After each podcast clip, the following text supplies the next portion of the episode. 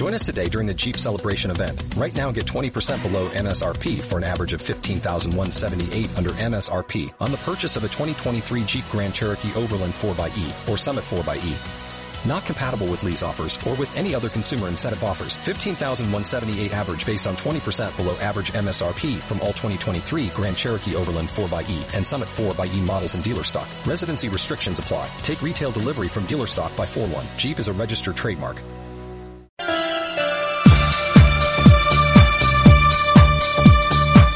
Radio Juventud de Gran Canaria.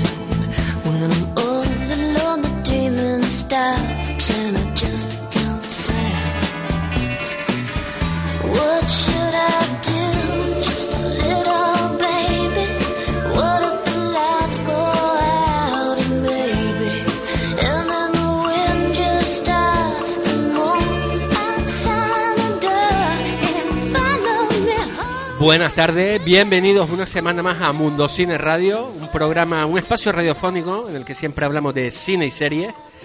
Y para ello contamos con nuestras colaboradoras, hoy solo mujeres. Está con nosotros Laila Land, buenas tardes. Buenas tardes, tardes Fernández y a todos. ¿Qué tal? Pues bien, Laila, ya estamos en el penúltimo programa de la temporada. Ay, sí, se nos va, se nos va el programa como se nos va la vida, se nos va la vida sobre ruedas, que es de lo que trata hoy nuestro programa, ¿verdad? Efectivamente, hoy vamos a hablar de road movies, películas en la carretera. Y también está con nosotros la chica del videoclub, buenas tardes. Muy buenas tardes, Fernando. ¿Qué tal, Elena? Pues muy bien, la verdad que muy bien. La semana productiva, cansadita, pero con ganas de hablar de películas y que- de carretera. Yo no tengo el carnet, pero bueno, siempre soy la buena acompañante, la que matan en todas las pelis. La copiloto es la muy copiloto. importante. Sí, sí. Hay muchas pelis de carretera y muy buenas. Pues ¿eh? sí. Ha sido difícil hacer una criba en nuestro programa porque no nos decidíamos. Hay muchos títulos, muy buenos directores, grandes actores y sobre todo grandes guiones, ¿no? No, y que cada vez que vas pensando una te viene otra y otra y otra y que no sabes exactamente si es road movie, sino lo que estábamos comentando antes. Pero bueno, ya pondremos, ponemos en situación. Encontrar un género puro Un ahora género mismo yo creo que es bastante complicado, ¿no? sí. Sí, sí, se suele mezclar porque vemos road movies que a lo mejor también son cine negro o incluso terror, etcétera, etcétera. Sí, las de terror son las que se llevan la palma, la verdad, ¿eh? O sea, a- eh, cabaña abandonada, mm, furgona y dos hombres dentro, dos mujeres, lo que sea, pasa algo ahí, siempre. O sea que... Y hay un libro, ¿no? On the Road. Sí, On the Road de Jack Kerouac, que eh, creo que lo pronuncio bastante mal, pero bueno. Eh, estuve ahí sí leyendo y escribió el libro, pues básicamente cuando era adolescente. Y él, la metáfora que hace sobre la road movie, pues básicamente es que cuando tú eres adolescente ya te sacas el carnet y ya eres tú como tu propio dueño de tu vida, ¿sabes? Y tú vas recorriendo lo que a ti te apetece y metes en ese coche a quien tú quieras. O sea, como la típica historia que se dice que la vida es una guagua y va entrando gente y saliendo, pues más o menos eso. Y hubo una frase que me gustó mucho que decía, no sé a dónde ir, pero quiero ir a todas partes. Y yo creo que eso resume, resume mucho el libro. Hicieron una película que a mí no me gustó, la verdad, porque el libro es maravilloso, ¿sabes? Lo leí hace muchísimos años, no sabía que era de este autor. Y, y nada, que lo recomiendo, sobre todo a la gente muy joven, que cuando empiezas a, a viajar y a ver mundo y demás y a hacerte a ti mismo, es bastante una lectura bastante recomendable para el veranito, la verdad. ¿Y la peli por qué no te gustó? Pues mira, la, me pareció muy anodina, muy típica americana, ¿sabes? Y es una película más profunda porque son de tres personajes, eh, una chica y dos chicos en un coche, que a uno lo recogen, típica película de road movie, pero ¿qué pasa? Que cada uno tiene uno, un pasado muy oscuro y no profundizó tanto la película como lo que es el libro, lógicamente porque si es una hora y pico es complicado. Pero bueno, no es una mala peli, pero que tampoco me llenó mucho, ¿sabes? Es que si lo comparas con el libro, lo de siempre. Nosotros vamos a empezar en, en los años 60, pero ya en los 50 hay algunas pelis, sobre todo italianas, de road movie, que seguramente son las más importantes del género, ¿no? Por ejemplo, la película de 1954, La Estrada, de Federico Fellini, protagonizada por Anthony Quinn y Giulietta Massina.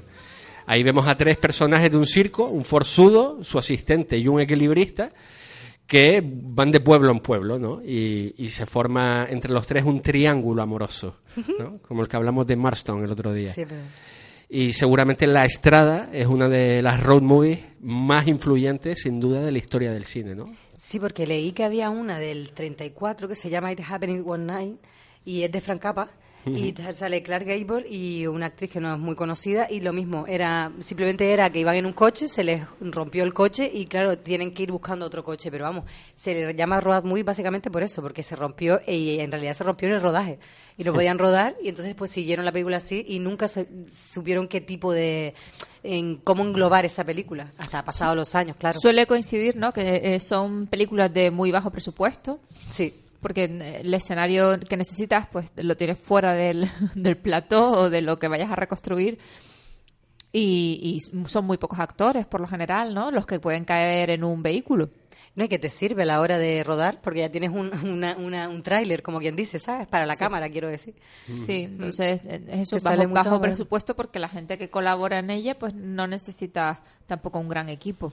Que Claro, ni de- probablemente haya un trabajo detrás fantástico, pero que, mm, que vamos, que podemos hacerla nosotros también, ¿no? Sí, pues podríamos hacerla, claro que sí. Necesitamos un buen guion, eso sí. Bueno, para eso necesitaríamos a nuestro gran Paco Santana, a nuestro gran Paco Sánchez también, que, que está guionizando muy bien, sobre todo en teatro. Eh, yo les invito a todos, no sé, mm, nos queda verano y la temporada que viene pueden pasar O cosas. podemos hacer un programa de radio dentro de un coche, que estaría muy guay. No te lo voy a decir. Una guagua. una guagua. Bien, pues sí. Por cierto que ayer, ayer estuve en la, la cena del jamón con Paco y estuvimos hablando de, de estos temas y otros más. Por cierto que eh, Mundo Cine es un spin-off de Va de Copas. Ah, Sí. Elena, No, que estaba pensando que digo que cuando empiezan ya de las películas a tener más presupuestos, me estaban viniendo películas de los 50 y tal, que eh, la escena de los coches lo hacen con croma. O sea, es curioso que tengan tanto dinero que luego cuando hacen la escena de coche es con croma. Que es que, claro, canta que flipa. Sí. Me acaba de venir, digo, qué curioso, es verdad, no lo había pensado. Pues mira. El, fa- el fantástico Billy Wilder. Billy ¿no? Wilder. Sí, me venía Exacto. todas esas, sí. dentro de las road movies o películas de carretera podemos ver cómo los personajes se desplazan en coche, en guagua, también en moto, pero también caminando por la carretera. El caso de Cuenta conmigo, ¿no? Cuenta, Cuenta conmigo. conmigo. Dios, tío, en serio, Sí. eh, ¿por qué no ponen aquí vías de tren? Es que eh, queda Sí. fatal. O sea, ¿qué, ¿qué hacen los niños hoy en día? ¿Dónde juegan los niños de hoy si no hay unas vías de tren por el camino? Yo no sé si a ustedes les pasa, pero yo cuando voy a, viajo a la península parezco una loca haciendo vídeos del metro, de, de los trenes, es como que me alucina, o sea, entra el metro y se me, me encoge, ¿sabes? Es como, wow. Pero Claro, tú es normal que hagas vídeos, pero porque te dedicas a esas cosas con la cámara y tal, pues la gente no lo sabe, pero eh, eres una gran fotógrafa y, y de todo, y de ilustradora y muchas cosas, muy artista ella, pero el resto de la gente igual nos quedamos mirando. Yo espero. Nada más. Pero es una de las cosas que más me llamaba la atención en la península y sobre todo eh, el mar y el campo a la vez. ¿Sabes? Como Sí. aquí no estamos acostumbrados, pero bueno, eso era una puntualización. Pero sí que siempre me he fijado, porque cuenta conmigo, que me vino ahora el Bola, ¿te acuerdas? Sí. Que también tiene las escenas estas en las vías del tren. También hay mucha road movie también con skate, con bicicletas, sobre todo. Eh, caminando, como tú decías, hay montones españolas. Creo que era Cuéntale al Rey o cuenta, eh, Se lo cuento al Rey. ¿te acuerdas? No sé si se acuerdan que era de una, una pareja que las habían desahuciado y se ponen a caminar por toda España para llegar al Parlamento Ah, sí, y decir. sí. Yo me está, hoy estoy, vamos, parezco el Google. Me está saliendo en todas las pelis así. Sí, sí, sí. Sí, sí, yo. estoy ahí, ¿Mezclaste el café con Coca-Cola? Estoy elocuente. Que lo cuente. He de decir que ni siquiera he consumido azúcar, que está encima de la mesa el azúcar, no voy a especificar el qué, pero doy fe de que La Elena no ha tocado nada. La fariña. Legal. Queremos darle también un saludo a nuestro técnico de sonido, José Sánchez, y al jefe de la radio, Lucas Segura. Buenas tardes. Están ahí. Están aquí, como siempre, al pie del cañón, acompañándonos desde el otro lado del cristal, al otro lado del río. Se acaba de poner rojo, entre rojo y moreno, ¿eh? Te lo digo. Pues vamos a empezar la road movie con una película de 1969 y tenemos por ahí la música.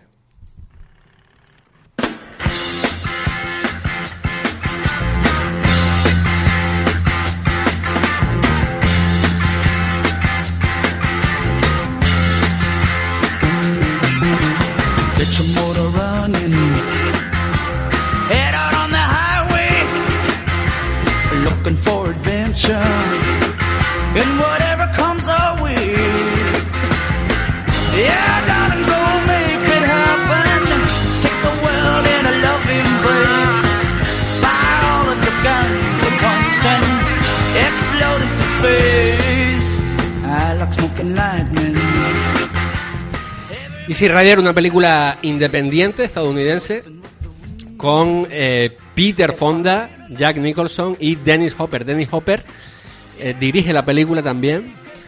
Y bueno, básicamente vemos a, a dos hippies, ¿no? Que se desplazan en moto por todo Estados Unidos para llegar a Nueva Orleans, me parece. En esa gran moto, que creo que es una chopper, ¿no? Sí, Una chopper. Una chopper.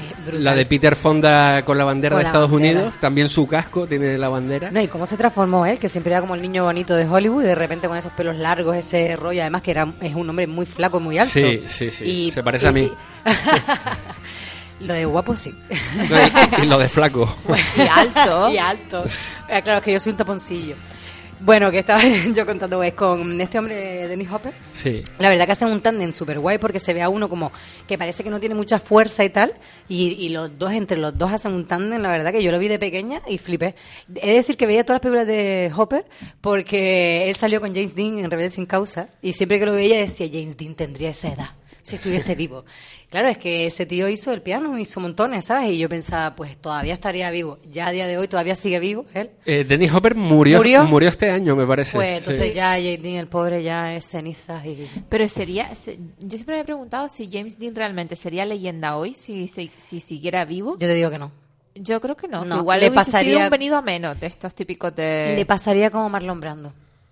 De hecho, yo creo que él con la mala vida que ella llevaba y su salud que tenía, no creo que hubiese durado mucho tampoco, te digo.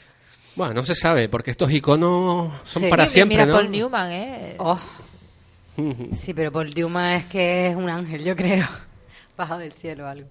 Bueno, pues Easy, Easy Rider está inspirada en la película italiana La Escapada, que no la nombramos antes, de 1962. A lo mejor le suena más por el título original, Il Sorpaso. Eso- Lo utilizaron mucho los políticos Sí. el año pasado, El ¿no? año pasado, sí. Cuando parecía que, que Podemos podía adelantar ahí a la Primero derecha. los políticos y ahora lo usan en la tele para todo cualquier cosa. Ah, sí. el Sí, sí, sorpaso. Sí, sí, sí, sí. Pues Easy Rider, que es un, un peliculón, y, y vemos ya ese racismo que hay en los pueblos norteamericanos, ¿no? Que cuando ven llegar a esos hippies en, en la moto, pues no son bienvenidos. Sí, es que Estados Unidos en aquella época estaba como un poco dividida. ¿Sabes? Estaban como los hippies, que yo creo que eran los iluminados, porque en realidad estaban viendo ya que eso tenía que acabar porque es que no había por dónde cogerlo. Pero después estaba la gente como patriota, entre comillas, porque como los americanos sabemos, el patriotismo es un poco abstracto, como se suele decir, cada uno quiere a su país a su manera. Y, y claro, eh, eres patriota, pero cuando llegan y están hechos polvos como el 4 de julio, no los apoyas. Le dices que son unos locos, que eres un, un lisiado y tal. Entonces en la película se va viendo ese rollo de voy con la moto, voy por los pueblos de América, intento limpiarme de todo lo que está pasando, pero aún así voy viendo la realidad y sé por qué está pasando esto. Porque es que hay un- una mierdilla de fondo, como que suele decirse. Y eso es en los pueblos americanos. Sí, porque les ven llegar con esos pelos largos y ya eso es suficiente para criticarlos y señalarlos, ¿no? Sí. Mientras que ellos no se meten en ningún momento con nadie. Es verdad que sí se drogan bastante durante la película. Eh, al principio vemos como eh, con el tráfico de, de cocaína, pues se financian el viaje, ¿no? En la frontera de México. Y, y aparte de cocaína, pues lo vemos fumando porros y, y al final se comen hasta un tripi ahí en el cementerio. En el ¿no? Bueno, un poco Pero, acorde con, con la historia que, que llevan, ¿no? Claro. No sé, sobre lo que estábamos hablando de, de- de los pueblos así más mm, profundos, de la América profunda, de cómo no reciben bien a este tipo de gente, pues suele estar encaminado a la gente que es así como muy patriótica o muy nacionalista incluso, eh, que son gente de clase obrera, eh, trabajadora, siempre de, de estratos sociales más bajos. Sin embargo, los hippies pues son los hijos de las eh, buenas cosechas, los hijos de la bonanza, los que se han podido permitir coger la moto y pirarse por el mundo a drogarse. Entonces, Sí. quieras o no, los otros, yo creo que hay como cierta envidia y- e incomprensión hacia lo que ellos no podrán hacer nunca. Entonces, yo creo que la crítica va más allá. No Sí, tienes mucha razón, porque en Hacia Ruta Salvaje es más o menos lo mismo. Mm. Chico universitario, ¿qué tal? Sí que puedo romper, pero es, es- es lo que decimos siempre, e- eres dueño de tu destino hasta un punto porque tú naces en un sitio con unos Mm. límites, ¿sabes lo que te digo? ¿Entiendes? Entonces, eh, sí, es verdad, tienes mucha razón. Claro, a ver, lo del sueño americano le vino bien a Obama, Hombre, pero el- claro. el, resto, uf, no sé. El resto sigue ahí picando piedra todavía, ¿eh? Claro, y, Hay y- muchas y cosas que muy, muy a duras penas, que yo estoy muy orgullosa de que haya habido un presidente negro, pero que el colega lo tuvo cosas muy mal. Entonces, No, y que a veces tienes que destacar por algo, carisma o, o que tenga vocación, así compasión o algo. Parece que te tienes que estar rascando para poder llegar a un sitio. Y sí que tienes razón en eso, de que cuando uno rompe con esas cosas es por eso. Una, o porque está en una situación muy privilegiada, o dos, porque ya no puedes más. Y si ya me voy porque es que no tengo nada que perder. ¿Sabes? Puede ir, sí, de la mano. y que y los dos pueden llegar al mismo sitio. Sí, Eh, no sé, si sí, me, sí, vi- sí. me viene a la cabeza Obama y me viene a la cabeza Donald Trump, ¿sabes? Que eh, es justamente justamente eso, los dos llegaron al mismo sitio viniendo, Viniendo de, de sitios diferentes, Sí. sí. Bueno, en realidad todos vamos a acabar en el mismo sitio, Caja de Pino, pero bueno. Que vamos, que el recorrido No, también no, mola. no, la mía va a ser de TEA, no digo más. Pues en Easy Rider vemos seguramente uno de los ejemplos o paradigmas más claros de, de la contracultura ¿no? Eh, americana en los años 60. Y, y también seguramente coge mucho de ese clásico americano que es París, Texas. De este hombre, ¿cómo se llama? Eh, te lo digo ya. Wim Bender. París, Texas es Wim Bender. Wim Wender, del exactamente. 84, sí. De hecho, que tiene hasta la misma textura, lo estaba pensando ahora con lo de la música y tal. Creo que fue una de las películas donde la banda sonora era bastante importante, ¿sabes? Como, como hay, por ejemplo, música que tú te pones para ir por carretera, porque es verdad, hay músicas que son para eso. Por ejemplo, Easy Rider, eh, la que acabamos de decir ahora, Rusia hacia Ruta Salvaje, París, Texas, como que marcó como un antes y un después a la hora de rodar. ¿Sabes? De no estar todo el rato en la carretera, sino pararse, hablar con personas, está el, el- los colores estos de, así como mi o privado, que son como muy amarillos. ¿Sabes? Como cuando llevas mucho la carretera que se ve que la carretera como, como el asfalto quemado. ¿Sabes? Ese rollito así. ¿sabes? Hay planos que yo creo que se suelen hacer siempre, que son el de la carretera, que parece que se bifurca, que parece más grande, y como cuando veíamos campeones, ¿sabes? Y después también la de, la de dentro del coche, desde el, desde el, ¿cómo se llama? El retrovisor, eso se usaba mucho, ¿sabes? Como que con los años han cogido planos, sobre todo en Drive, el, ah, no, mentira, en Sin City, en Sin City, el, el plano que hay desde el coche, esto que se separa la cámara para el, ¿cómo se llama esto lo de la luz? El faro de la luz, y se ve como si fuera en ojo de pez. Eso fue en Sin City y a partir de ahí no ha parado, eso es porque lo vi en documentales, porque soy un poco friki, ¿eh? de los planos y tal. Pero eh, como que cada vez que sale o un coche nuevo o lo que sea al mercado, se hacen distintos planos, ¿sabes? Como para dar más cercanía al espectador, no sé por qué. Pero es un, es un mundo lo de, lo, del- lo de los coches, cómo rodarlos. Sí, también la, la- el Los plano del ángulos. capó, el, el- solo el, el capó y la carretera, ¿no? Sí. El- es la visión que tiene el conductor todo el tiempo, de- el capó y la carretera, y luego desde el punto fijo. Sí. Eh, es, es muy característico de, De las hecho, road movies viene- y sí. de road movies así como, Sí, como muy de- peculiares, ¿no? no, no Indies, ¿no? Sí. Es que me viene el cartel del Festival de Cine, que te acuerdas que eran dos chicos en una furgona acostados mirando las estrellas. Sí. Y en realidad es que el cine yo creo que es muy eso, lo que he dicho siempre, que cuando ves cine viajas.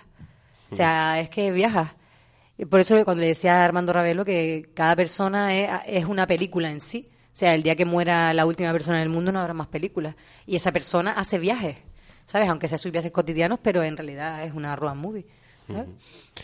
Pues esa moto que lleva Peter Fonda es una réplica eh, de la motocicleta Capitán América. sí. No, y él llevaba, tú me dijiste, una bandera de Estados Unidos. Sí, o sea, que sí, era eh. patriota aún así. sí, sí, sí. ¿Y saben qué presupuesto tenía Easy Rider? A ver, sorprende. ¿Más jugar precio justo? Yo, ¿12 no, mil? no me atrevo porque entre la época y, y Claro, el dólar, tío, pues imagínate. ¿Seis mil dólares? No, no, no, un Ah, vale, un poco vale. más. no, 360 mil dólares Ah, bueno. y recaudó 60 millones. Flipa. O sea que... Y el eh, merchandising Mira, y todo lo que ha mucho caído, menos ¿eh? que el chalet de Pablo Irene. Sí, es polémica. Vamos, que con eso te haces dos películas. ¿Eso Sí, y, y- y menos que la multa de la Gürtel al PP, ¿no? Sí, sí, sí. Bueno, aproximadamente. No, y la- y la- Sí, y no, la- un poco más, Y sí. las fugas y Sí. las fugas de cantantes de aquí de España ya. En breve se habla todo usted también, te lo digo. aquí se está yendo todo el mundo, yo no digo nada. Bueno, pues hay que ver Easy Rider, está en Netflix, creo. En Netflix y en el YouTube. Básicamente. En el YouTube también. Claro, que Sí, son tan está en YouTube, que- está ya, sí. Que las puedes ver en YouTube directamente. Y por ahí a mitad de película aparece también Jack Nicholson haciendo de un abogado que de repente lo, encuentra- lo encuentran en la cárcel, ¿no? Y, y les ayuda a, a- a salir de allí y a seguir su camino, ¿no? Es un, un papel de Jack Nicholson poco eh, habitual en él, ¿no? Sí, esto es como lo que digo siempre, son películas desconocidas de actores conocidos, pues tómalo ahí. O sea, este- eso te lo preguntan en el trivial y a mí me dejan en 33, te lo digo. ¿eh? no, no me acordaba que salía él. Bueno, pues Easy Rider, uno de los grandes clásicos de la road movie que sin duda hay que volver a ver. Yo la vi hace 20 años cuando estaba en la universidad y la volví a ver anoche. Ah, qué guay. Todo friki. Sí, es sí, que eso sí, mola sí. mucho. La nostalgia. Sí, sí. Eh, es una gran película y ya te digo, dirigida, mm, dirigida por Dennis Hopper, protagonizada por Dennis Hopper y Peter Fonda, producida por Peter Fonda, es decir, eh, Juan Palomo, ¿no? Sí. Sí, sí, sí. Bueno, yo creo que ese tipo de cine también llama más porque el, el tío está como muy implicado en el proyecto. Está claro que no lo está haciendo por pasta, lo está haciendo porque le apetecía hacer el proyecto y, y, y luego eh, Peter Fonda también apoyando al colega diciendo, ya, pues me, me mola un montón tu rollo, venga, vamos a financiar esto.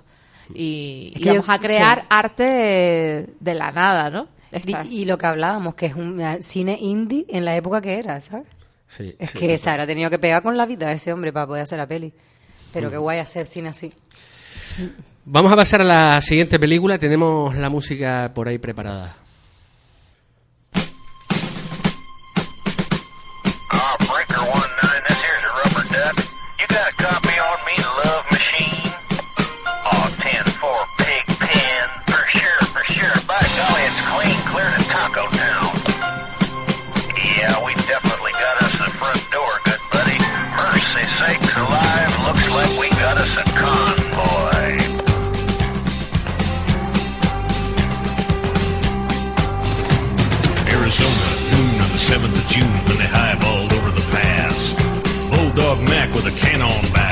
Jaguar hauling ass.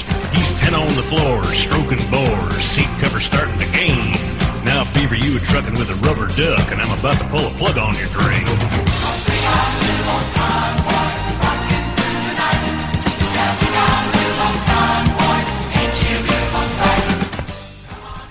Convoy, una película dirigida por Sam Peckinpah, en- que es una peli de camioneros realmente. ¿no? Eh, está protagonizada por Ali McGraw y Chris Christopherson, que es el, camionero que, digamos, la lía, ¿no? La lía porque es una especie de mito dentro de la profesión y cuando él habla por radio, pues los demás camioneros le escuchan y le siguen, ¿no? Es una película muy del estilo Tarantino, ¿no? Antes de Tarantino. Y, bueno, podemos ver eh, momentos desquiciantes, ¿no? Por ejemplo, unas peleas que se suceden en los bares y demás, eh, con, con Chris Christopherson, pues dándole, repartiendo estopa a todo el mundo. Ahí, este personaje se llama el pato de goma, y vemos delante del camión en el capó ese, ese pato de metal, como si fuera un pato de goma, ¿no? Que veríamos años más tarde en Dead Proof de Tarantino, ¿no? Sí, señor. Tarantino cogió exactamente el mismo pato y lo puso en el coche del especialista Mike, de Kurt Sí. Russell. Es una película muy divertida y una de, de las al menos tres road movies que tiene Sam Peckinpah. Porque además tiene The Getaway, La Huida, también con Ali McGraw y con Steve McQueen. Una película que, por cierto, La Huida se ha llevado a videojuegos, se han hecho remakes, etcétera. Pero la mejor es sin duda la de la de Steve McQueen, ¿no? Y la otra película road movie de Sam Peckinpah que es Quiero la cabeza de Alfredo García, que también es muy de Tarantino. Y bueno, vemos como una chica de 15 o 16 años, que es la hija de un terrateniente mexicano, se queda embarazada y el padre no sabe de quién. Así que mm, crea una especie de asamblea, esto es el principio de la película, con todos los trabajadores de, su- finca y con la niña, con su, con su hija, a la que le pregunta quién es el padre. La niña se niega al principio a decirlo, los guardaespaldas del terrateniente le rompen un brazo y la niña canta y dice, el padre es Alfredo García. Alfredo García eh, era uno de los trabajadores de este terrateniente y en ese momento ya ha desaparecido de la finca, ¿no? Entonces, eh, este hombre la frase que dice es quiero la cabeza de Alfredo García. A partir de ahí un montón de gente se une porque hay una recompensa de un millón de dólares o así y es una road movie atravesando Norteamérica para buscar a Alfredo García. O sea, como quien va a matar al monstruo de la película, ¿no? Sí. Una cosa así, o sea, van como... Sí. es bastante cómica. Entonces se van encontrando en la carretera, por un lado, los sicarios del, del hombre este, del mexicano, del terrateniente, otros sicarios norteamericanos que se enteran de la movida y quieren llegar los primeros, y además un pobre diablo interpretado por Warren Oates, que también se apunta al rollo y, y emprende esa- ese camino, ¿no? En medio de la película se entera que Alfredo García está muerto ya y lo único que tiene que hacer es llegar a su tumba y arrancarle la cabeza, ¿no? Ah, para recompensa, claro. Claro, pero antes de llegar ahí a, a la tumba, pues se van encontrando pues todos estos sicarios y estos mafiosos en medio del camino, ¿no? Es una peli muy divertida, también muy independiente. Ay, muy curiosa, ¿eh? Sí. O sea, de, de mezcolanza ahí, quiero decir. Wow. Y, y muy freak porque Warren Oates es el primero que llega a la tumba, se lleva la cabeza y la mete en una especie de saquito y va viendo todo el rato ese saco y, rodeado de moscas y demás, ¿no? Y se va llevando el saco de un sitio a otro. Se hizo un fargo. Sí, sí. Está muy bien, pero hay que recomendar estas tres road movies de, Pues sí. de Sam Peckinpah. Convoy, Quiero la cabeza de Alfredo García y La huida. Y la huida. Pues se apuntará. Pasamos a la siguiente película. Venga. Vamos allá. Nací con un volante en la mano y con plomo en los pies. Soy el jinete nocturno que nunca volverá. Un tanque de gasolina suicida. ¿Me oyes, Poli? ¿Me oyes, Pasma? Mad Max, la 1, año 1978. Maravilla. George Miller se estrenaba con esta película que es un peliculón. Vemos a Mel Gibson con 22 años que hace de policía conduciendo un coche y realmente no tenía el carnet de conducir Mel ¿En Gibson. serio? Sí, sí, sí. Qué grande. Eso sería yo. No, esa película es que yo creo que le cambió a todo el mundo. O sea, aparte de la estética y demás, es que tiene un... O sea, te metes dentro de la película, o sea, esa, esa tierra, o sea, esas peleas, e- esa suciedad, eh, la luz esa que es como... Te tira para atrás, pero como que quieres estar ahí, ¿sabes? Es como, además, lo- los coches, tío, como están tuneados, ¿sabes? Para protegerse, lo- es, mm, que creo que hacían persecuciones y en las ruedas tenían para romperlas unas a otras y demás. Además, como van vestidos. Y él, o sea, él es que... Mel Gibson, yo, eh, yo creo que eso fueran sus películas y mejor lo hubiese dejado ahí, fíjate lo que te digo. Que no hubiese hecho nada más. En el audio escuchábamos al jinete nocturno que va con su novia, la acaban de liar y los policías le persiguen y lo acaban matando, ¿no? A partir de ahí los colegas del jinete nocturno pues quieren ir detrás de estos policías que han acabado con su amigo, ¿no? Uno de esos policías es Mel Gibson, que bueno, lo va a pasar fatal el pobre, ¿no? Porque tiene una mujer, eh, tiene un hijo pequeño y enseguida los empiezan a acosar, ¿no? Eh, bueno, es una peli fascinante. A mí, Sí, sí, sí. Es que este pobre, la verdad es que está encasillado. Porque después, sí. claro, después te metes en Braveheart, te casas con la más guapa, eh, la matan. O sea, es igual, es este Sí. rollo de quieren matar a todo lo que toco. eh, No, igual, creo- igual, ah, no, Waterworld era el otro, Kevin, Kevin Costner, otro que también. Pero en todas, en todas le, le pasa lo mismo. Sí, siempre le pasa lo mismo. Siempre quieren matar a su mujer y a su hijo. ¿No se han dado Bueno, el peor Sí. padre del mundo es, em, ¿cómo se llama este? El, ahora no me sale, joder. El de Nell, la película Nell, de Jodie Foster. Sí. Este, Neil, ¿cómo no me acuerdo cómo se llama él, que tiene tres películas que la hija siempre la secuestran, después la secuestran a él. Liam Neeson. Eh, Ese es el peor padre de la historia. O sea, todas las películas, dice mi madre, esta ya la ha visto, digo, no, no, en esta secuestran a la hija, en el otro es a la mujer, y luego lo secuestran a él. Y es como, pero Y, y a su avión, ¿no? ¿No hace presidente del gobierno en, el, en Air Force One? No, No. esa es del Es- otro. Era Harrison Ford, ¿no? Harrison Ford, sí. Pero Y- no hace de presidente y le secuestran. Me parece así. que también, ¿eh? Pues, Pero es que es un tío ser. como que, No que sé, es anodino en la pantalla. continuo, Sí, sí, eh, siempre está corriendo. Sí. Además que siempre está cansado y mayor, no sé. Que, que mira, cuando Cansado y mayor. Cansado y mayor. Sí, de estas personas que son viejas de por sí, ¿sabes? que tú dices, siempre ha sido viejo. Como la... Bueno, da igual, iba a entrar Sí, sí, ahora sí, en la sí. boda del sábado, no voy a decir nada. No, no, no, Que no por la boda, boda. sino también por el rollo british, que el rollo british, ya señoras mayores british... eh, Eh, tienen una elegancia que yo... las no, las señoras mayores british siempre han sido señoras mayores british. Sí. O sea, mm, la no reina sé. de Inglaterra, sí, eh, vieja desde que yo nací. ¿Cómo se llama esta, la de Harry Potter, tío? Eh, Ah, mm, mm, no me viene ahora... La de los ojos saltones. Sí. La profesora. Es que no me sale el nombre. Bueno, la jefa. La jefa, la jefa. ¿Cómo se llama? Ay, no sé. La que hace de Lady Violet en Downton Buf. Eh, tiene, tiene que tener un nombre british, pero british, es un british. british, un british. Ah, pero es que esa mujer, pa. yo no recuerdo un papel de ella de joven. tampoco. Ha hecho algo de joven. es más, hace 20 años ya era mayor. No es lo mismo que la de tomate verde frito. Esa señora siempre fue mayor. Siempre fue mayor. Cuando se ¿no? murió no me extrañó. Jessica Tandy es Sí, esa, ¿no? porque está en Cocoon, estaba viejita. Pues, y acabamos de cambiar de. de Pero como tercio se metió en la piscina, mi niña, como se metió en la piscina, Bueno, pues... retomando lo que estabas tú diciendo. Mad Max. Mad Max. Eh, me vino cuando dijiste, Mel Gibson lo estaba pasando fatal, tío. El otro día me acordé, cuando, eh, una saludo a Alexis, cuando nos recomendó Animales Nocturnos. Dios mío de mi vida, claro, se me había olvidado, es una road movie. Claro, y esa imagen me impactó, pero claro, no me había dado cuenta que era una road movie hasta que al final recordé la cara de, de él viendo cómo se llevaban a la mujer y a la hija. Si es que hay películas road movie que se, te- se te quedan. Se te queda- Y luego también te digo que hay coches que trascienden a la propia road movie. ¿Sabes? Por ejemplo, Sí. yo que sé, los de Batman, por ejemplo. No, y el ¿Sabes? de Mad Max también El de Mad Max también, sí. que es digno de recordar. O, no sé, por decirte, las motos que acabamos de nombrar. ¿Sabes? Como uno al final tiende a decir, si me quiero hacer la ruta 77, voy a ir con un sidecar. ¿Sabes? Por ejemplo, o como Pequeña Miss Sunshine, ¿sabes? O una furgona de los 60. ¿Qué coche o vehículo utilizarías tú, Elena? Yo, si, un si, tú- sidecar. si estuvieras dentro de una road movie. Un sidecar, sin duda. Un sidecar. Sin duda. Ninguna. una furgona como en Pequeña Miss Sunshine. Sí. Hombre, con Yo- toda la family, no family, pero los colegas igual. Yo me sacaría el carnet solo para tener una sidecar, te lo juro. O un coche antiguo rollo Jinting. Pero no deportivo. Sí. Pues yo me iría con la moto de Peter Fonda. Por ahí. Hombre, yo voy detrás. Mm. Bueno, Mad Max mm, tiene la trilogía, la primera la que acabamos de, de nombrar, Mad Max Salvajes de la Autopista.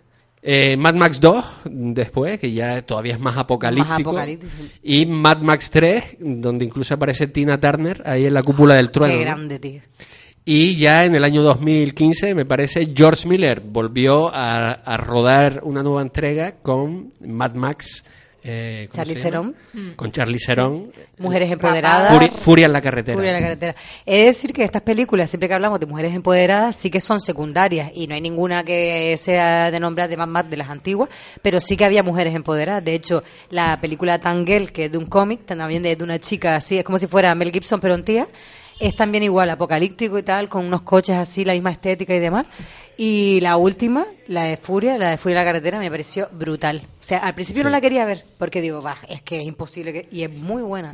o sea, buena, so- sí. creo que ganó Oscar sonido, un montón de cosas. Sí, vestuario también. Vestuario y, y fotografía. Me quedé bastante sorprendida. Y Charlize Theron forever. O Fue el personaje que le, que le dijeron a, mm, a Eleven, no me acuerdo el nombre, Sí, la actriz, sí. A la actriz de Eleven de Stranger Things, en el que se habían basado para, para crear su personaje y que por eso la tenían que rapar. Porque ella Ah, no decía, vale, sí a todo, pero no me voy a dejar rapar, ¿sabes? Mi pelo y tal. Y le dice, vamos a ver, ¿has visto a Charlize Theron? en-?" Y ya dijo, Ya hostia, claro. quiero ser ella, ¿no? Sí, es como que el rapado en una fémina es como que tiene bastante, igual que en la Teniente O'Neill y toda la pesca, es como... Y Ripley también, Y, ¿no? hombre, y V de Vendetta, pero es que siempre se les ve como rapándose y llorando, como que tenemos la fuerza ahí en el pelo o algo, ¿sabes? Nunca lo he entendido, pero bueno. Pues está muy bien Furia en la carretera porque es una peli que la empiezas a ver y no puedes despegar los ojos de la pantalla, ¿no? Pero ¿por qué no, has- no has visto nunca algo igual?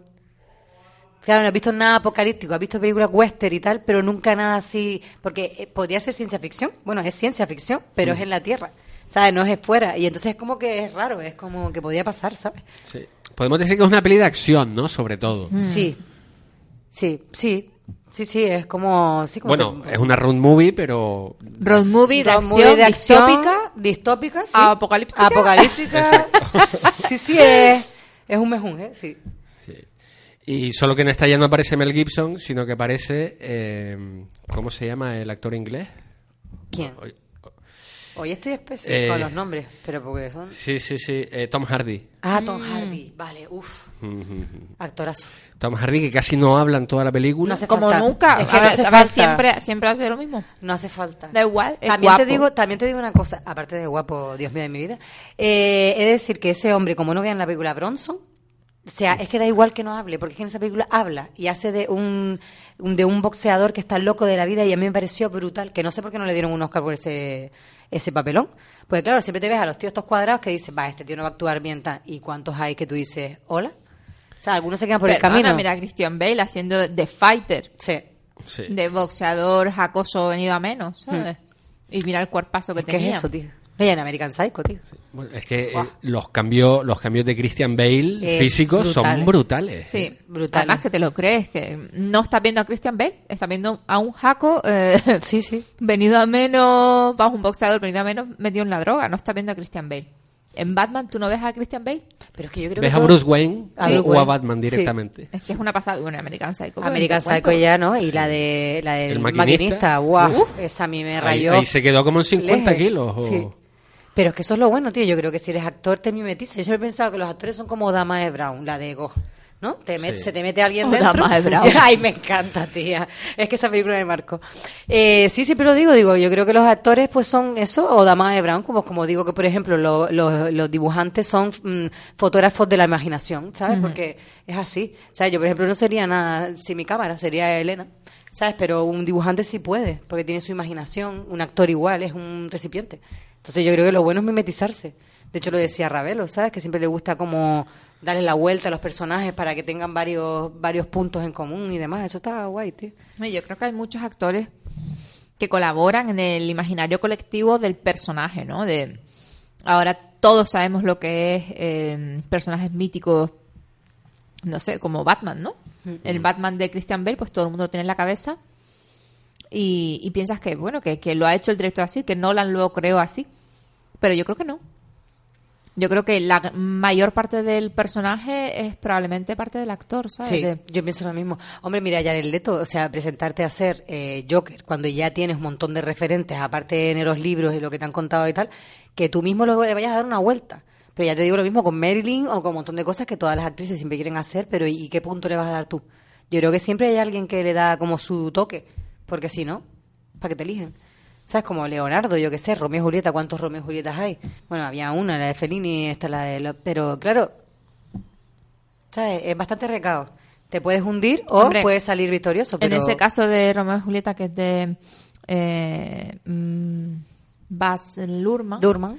de Baz Luhrmann, eh, es verdad que también era una apuesta bastante arriesgada y diferente a, to- a todo lo que hayamos visto. Entonces, Sí. ya de por sí, una peli de ese estilo, en verso y no sé qué, pues implica que los personajes también tienen que ir acompasados con ese rollo. No vas a meter otro tipo de Romeo. Es que no pegaban otras No, no personas. pegaba. Va- Acabo yo ahora de pensar, digo, nos la habrán colado la de Romeo y Julieta para que leyéramos Shakespeare, pero con, con otro tipo de música y todo el rollo, ¿sabes? Como en plan, vamos a darle literatura a la gente joven, pero guay. ¿Sabes? Pues con colores, porque en realidad Romeo y Julieta en aquella época yo ya tendría 15 años o tal, que no te lo leías porque estabas otro rollo.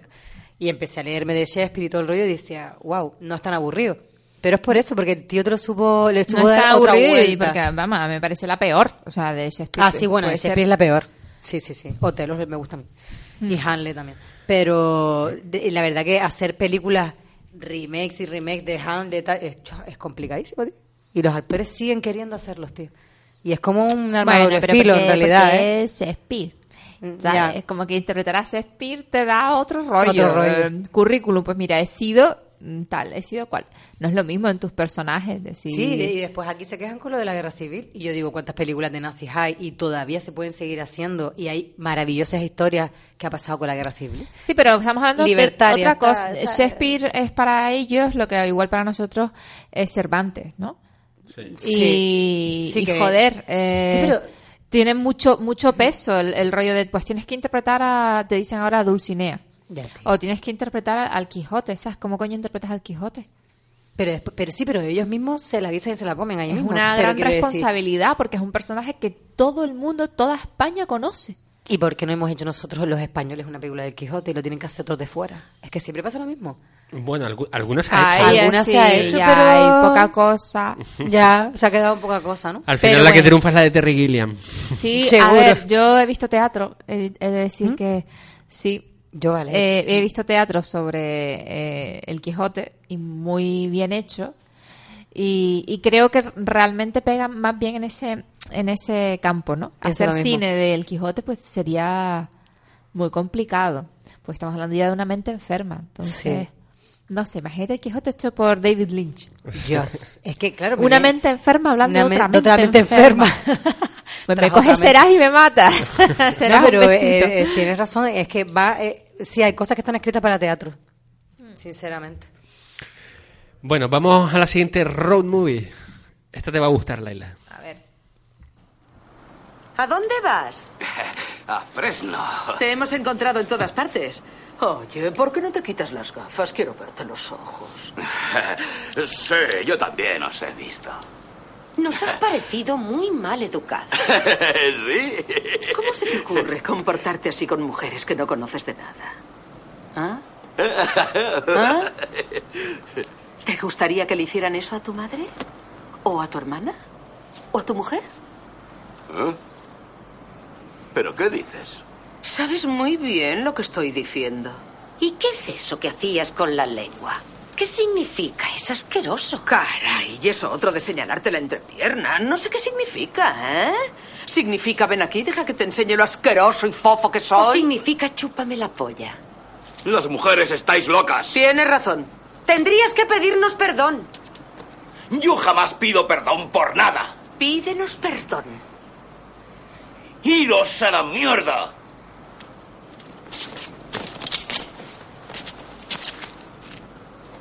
O nos pides perdón, o lo vas a hacer por cojones. ¡Oh, qué miedo! Seguro que por tu radio nos has llamado chochitos. Sí, claro que sí. Joder, no lo aguanto. No soporto que me llamen chochito. ¿Vas a pedir perdón o no? ¡Ni una polla!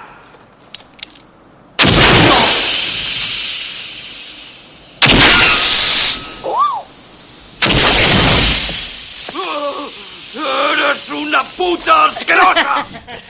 Telma y Luis. Bueno, yo he soñado siempre con hacer esto. Sí, por favor, vámonos. en un Igual no coche. con un arma, igual no con un arma en la mano, pero que cada vez que un gilipollas, lo puedo decir porque ese tío es, es tonto el culo, ¿vale? Estamos en Pero, horario infantil, te en plan- recuerdo, en ¿eh? Vale, eh, un... Un tonto, eh, ignorante. cretino. que un cretino diga una soez. A una mujer empoderada, o sea, claro, siem- siempre, o sea, alguna vez es verdad que le he dicho, mira, no creo que sea lo correcto, tal, pero en hablarla serio, así, tan educada. pero hablarla, hablarla así, pues nunca he podido, pero sí es mi sueño. O sea, me encantaría poderle Ay. virarme y decirle, pero tú eres tonto o qué? O sea, No, te yo- digo yo cómo marcas el paquete, te digo yo cómo marcas Sí, el culo. Me encantaría Eh, llevar un arma, según qué eh, momento. no sé, Yo de- sí. no sé, tío, eh, es como, ¿qué pasa? ¿No, no ves suficiente en, No. en redes o en No, internet te como para que tengas que mirarme a mí? No, pero espérate, vamos a situarnos. Esta película es del 90 y algo, ¿no? 94, me parece que sí, algo de esto, ¿no? 91, Ah, 91. pues mira, no íbamos encaminadas. sí. Tú imagínate. Bueno, hasta Dirigida por Ridley Scott. Ridley Scott, sí, sí, no, yo Sí. creo que ellas acertaron por eso, aceptaron en la película por eso. A ver, dos mujeres, o sea, eh, creo que eran amas de casa, ¿no? Que se van de vacaciones, básicamente las dos. Una que es la típica, bueno, no voy a decir tontita, bueno, sino que no ha vivido las mismas cosas que ha vivido la otra y quiere empezar a vivir porque tiene un marido que creo que la maltrataba o cosas en binario. O sea, que Y toda la vida ha tenido la misma situación que acabamos de escuchar. O sea, toda la vida ha tenido alguien que le esté diciendo, tienes el culo flácido, estás fea o mil boberías que no entiendo. Pues se van ellas, se encuentran a estos personajes. Pero es que se encuentran a muchos. Pero es que hay uno, el primero, el que se lleva la palma, que se lleva a una de ellas, que esto ya no es spoiler, a, afuera, como puede ser lo de, con perdón, lo de la manada, sales tú con un chico afuera a darte un besito, tapin pan, el besito se convierte en una agresión, la agresión se convierte en que tu amiga aparece, coge un arma y se lo carga, alabado sea Dios. Lo tengo que decir. Porque fue la primera película eh, donde veíamos que unas mujeres se podían defender absolutamente solas. ¿Sabes? Y que una ayudaba a la otra, que normalmente siempre es al revés. Es como, ah, la están violando tal, y te vas corriendo. O tú como mujer no puedes físicamente y no puedes ayudarle. A mí me sorprendió muchísimo, y sobre todo estas dos actrices que ya eran consagradas, o sea, Susan Sarandon y Gina, Gina Davis, Davis. que Dios mío, qué bellezón, Dios mío, las dos, que sale también Brad Pitt. Hay que decir. Y su culo. Y su culo y su. No, fue donde se descubrió que yo dije, ya, Dios mío. Su culo. Había que nombrarlo, ¿por qué? Porque es el hombre bueno de la película, aparte que está bueno. O sea, había que nombrarlo. ¿Qué pasa? Que luego ellas, pues lógicamente, pues va a la policía, ta, ta, ta, ta, ta, ta, ta, ta, y al final no lo voy a contar porque a mí al final sigo pensando Bueno, que volaron. Se nos están, se nos están quedando cosas atrás. Ah, sí, no, no, no, no, era Por para ejemplo, poner. la, mm, la necesidad que tienen ellas de, de robar, Sí. pues no es otra que es que no tienen pasta, pero no tienen pasta ¿por qué? Pues porque la mujer en aquel entonces todavía vivía del sueldo del marido, o sea, eran cos- no- ellas no tenían posibilidad de trabajar, entonces eh, no tenían dinero y la, el, el maltrato económico también existe, ¿no? El no darte posibilidades a ti para desarrollarte como persona hace también que te anule. Por eso, eh, cuando ellas, ellas huyen sin un plan, realmente no se van de vacaciones, están huyendo. Están huyendo. Se van en un descapotable, ¿no? Sí, Un o sea, descapotable. un descapotable maravilloso con una cafate de sol maravillosas y un pañuelo maravilloso. Y una estética que ah, todavía sigue. Las blusas que se ponían ellas y todo. Sí, sí, sí, mm, vamos, nunca pasarán de moda Telma y Luis. No.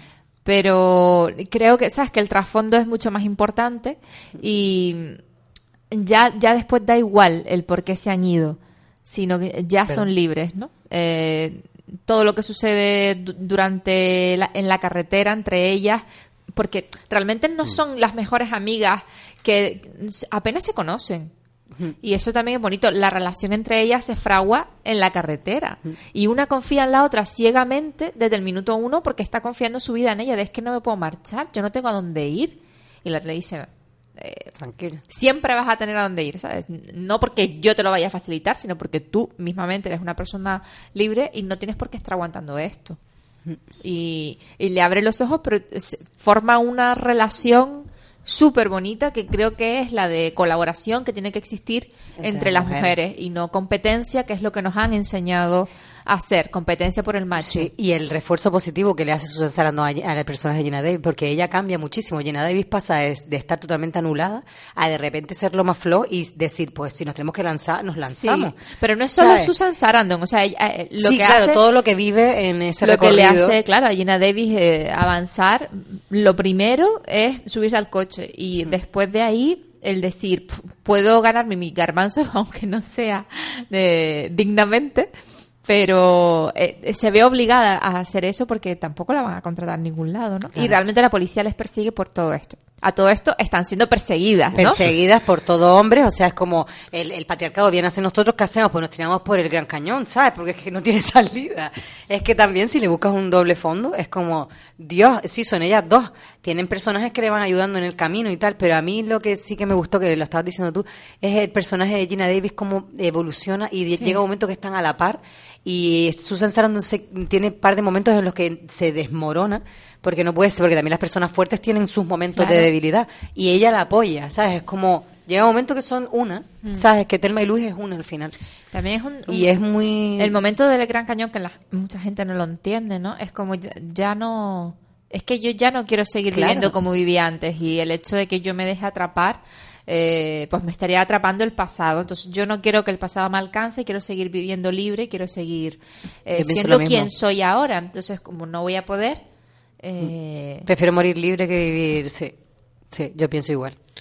Entonces podemos decir que el camino forja la amistad de, de estas dos mujeres, sí, sí, porque no eran súper amigas antes, No, como si... eran vecinas, sí, Sí, esto. se conocían muy poco. Además, el, el marido de Gina Davis no quería que estuviera con la otra, ¿sabes? Que también suele pasar ese tipo de cosas, se eligen las amistades. Sí, que de hecho en Los Simpsons sale. Sale cuando Marge conoce a una de las Sí, amigas de ella, que al- van en el escapotable y le dice lo mismo Homer. y- igual, y, exactamente empieza a igual. tenerle envidia, sí. Bueno, Los Simpsons es maravilloso, Es maravilloso. y te hace eh, homenajes y guiños a un montón de pelis fantásticas. Eh, también recuerda a Tomates Verdes Sí, Fritos. es verdad. Vale, hay un maltrato de por medio, dos amigas que se quieren mucho, por algún interés todavía mayor que no, que no sale patente en Telma y Luis, pero en, en Tomates Verdes Fritos hay amor. Sí, sí. Sí, hay- no, no se dice claramente, pero al final se sabe que est- esto es así, ¿no? Sí, la verdad que es, es co- es que, claro, entre mujeres, el, voy a decir esto así, el- la amistad y el... Es una línea muy fina, no sé cómo explicarlo. O sea, eh, creo que eh, culpa del machismo también ha sido que los hombres no expresen sus sentimientos. ¿Sabes? Cuando yo veo, yo que sé, chicos que se abrazan, que dicen te quiero, o yo que sé, estás viendo una película y se están tocando el pelo como hacemos nosotras, que es sin ningún tipo de, de sexualidad, ¿sabes? Sino de amistad. A mí me, me mola, tío, me mola, porque lo estoy viendo a mis sobrinos, ¿sabes? De niños viendo la tele de la mano y, y- y no pasa nada. O que, se quieren poner a jugar con muñecas y luego se ponen a jugar al fútbol. Ese tipo de cosas, eso es culpa del machismo. Y los hombres en según qué pelis, como la del Doctor Martin, que le hemos nombrado aquí, mola mucho el que también ellos mm, hagan películas así. O sea, tú imagínate la de Call Me By Your Name, by Your Name, pero sin, sin sexo y sin nada. Un tomate verde frito. Hay muchas películas así. Batman y Robin siempre se ha dicho que hay un rollo raro. De hecho, entre chicos se, se comenta ese tipo de cosas. Pero es más difícil. O sea, entre nosotras es más fácil llegar a ese entendimiento, ¿sabes? No sé, de piel, de... no sé cómo explicarlo. Porque sabemos... Porque la aunque cercanía- no nos llevamos, aunque no nos llevemos o nos caigamos, nos caigamos mal, hay algo que sabemos. No sé cómo explicártelo. Que pasamos por las mismas cosas, pues tonte- tonterías no, pero la menstruación, el, los cambios hormonales, mil, mil, mil cosas. ¿sabes? Hombre, también somos más tendentes a expresar las emociones sí. que los chicos y la culpa de esto la tiene el patriarcado. El patriarcado, no, sí. No porque ellos no, no sean capaces No, no, no. genéticamente de expresar emociones. Los mejores poetas y directores son hombres porque están oprimidos. Este Walt Whitman decía que soy depravado porque estoy privado, ¿sabes? Y yo lo he visto muchas veces. Eso. Lorca. Lorca también. Claro, después cuando sobresale algún hombre, o es porque es gay o porque está muy oprimido, o pero hay hombres del tándem normal, de los que vemos de día a día, que tienen una sensibilidad brutal, ¿sabes? Y no la pueden expresar. Y eso también, Algunos hombres buenos, ¿no? pues Algunos sí, bueno. como Fer. Mm, Seguimos con las road movie, películas de carretera. Tenemos una peli de 1994, Asesinos Natos.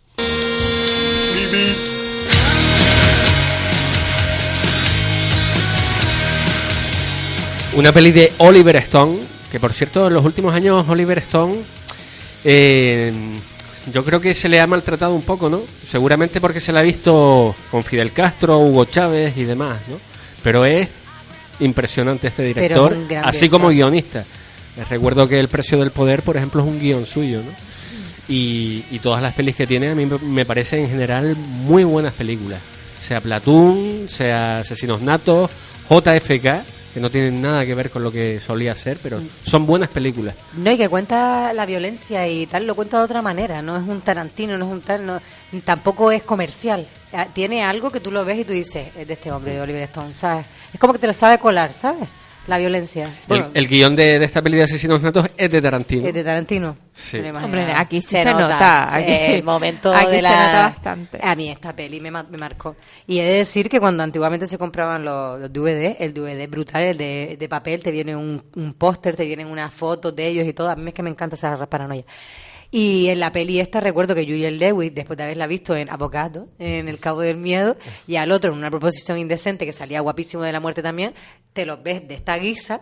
Aparte, cómo cuenta la historia, que es como una especie de... O sea, es una Amelie hardcore, ¿sabes? Porque quiero decir Amelie, hardcore. Amelie en el sentido de que la gente se piensa que Amelie es una historia mm, bonita, y no, la madre se suicida y se cae al lado de ella. O sea, hola, niños. O sea, A ver, Amelie está o sea, toda loca. Está loca del coño. o Amelie sea, acosa al tío que Sí, le o gusta, sea, ¿sabes? Si analizamos las películas, está, pues bueno, Asesinos Natos, pues lo mismo. O sea, ella vive en una familia disfuncional americana, asquerosa, donde el padre parece que la viola o no. Sí, el padre abusa de ella, ¿no? Abusa de ella, ella se parte la caja, eh, después aparece el novio loco de la vida este, que son iguales. Sí. Se casan en, en un. en- o sea, se, se piden matrimonio en, en- ¿cómo es? En, en una carretera, Sí, de hecho en un puente, ¿no? en un puente y le pone un anillo de calavera, es la hostia. O sea, mí- y la banda sonora. Y ellos, la relación de ellos dos cuando entran en el bar, yo creo que eso es Tarantino. O sea, cuando entran en el bar y empiezan a pegar tiros. A ver, es que las escenas de bar donde muere gente son de Tarantino. No, y, y se para, mentira. se para, se pone a jugar billar, luego sigue pegándole a la peña Claro. y tú, me encanta. O sea, es que vivir algo así, tío, una vez en la vida, ¿por qué no? O sea, yo qué sé, tío. O sea, es que yo creo que a veces vemos las pelis y yo digo, hay gente que tiene vidas así. O sea, porque, a ver, bueno, acaban muertos, ¿no? Pero yo qué sé. Yo creo que no. bailado. Yo creo que no, que no es que Bonnie- no Bonnie es and tan- Clyde.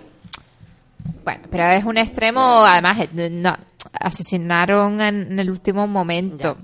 Cuando se les fue un poco las manos se vinieron muy arriba.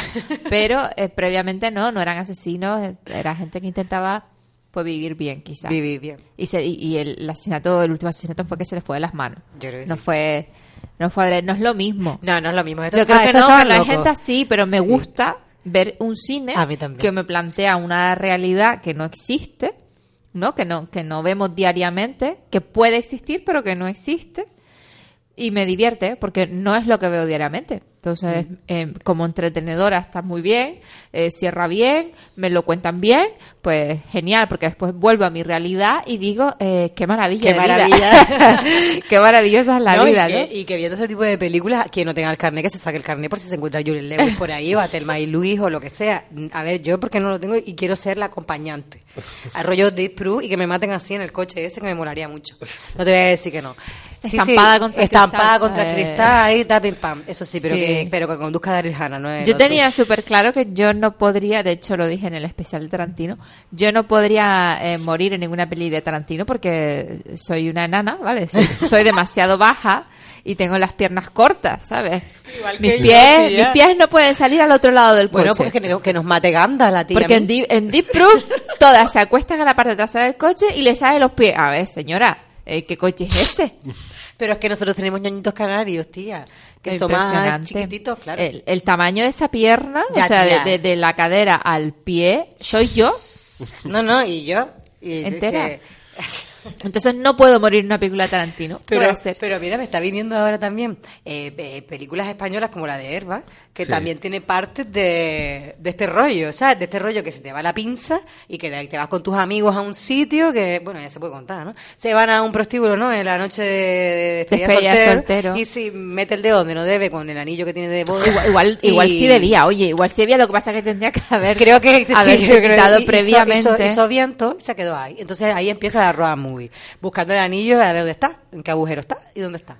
Pero claro que te ves ahí a personajes como María. Es que lo que te quería contar. en realidad es como el Señor de los Anillos, Pero vale. bueno, vamos a dejar a Irbar para luego porque sí, ten- porque tenemos. Sí, Sí. esto te iba a decir. Ah, vale, vale. Bueno, voy a hablarte de personajes pintorescos que. Estábamos que con- yo pensé eh, que Elena tenía el guion en la mano. No, no, No, no, no, que no, lo la tengo fresca, la peli. Estábamos con Asesinos Natos, Sí. que vemos una historia de amor entre Mickey y Mallory. Eso. Eh, a Mallory, eh, el padre ab- abusa de ella y de repente Mickey llega, es vendedor de carne, le lleva carne a la casa, se la encuentra de frente, se enamoran sobre la marcha y por la noche deciden asesinar a- al padre y a la madre y al hermano lo dejan vivir. ¿no? Sí, pero Fer nos está explicando que esa escena está hecha como una sitcom. Sí, exacto. O sea, es como si yo llego a mi Es casa. una sitcom con, con- con risas con enlatadas. risas enlatadas de mi padre me viola, ah, ¿sabes? Como, Sí.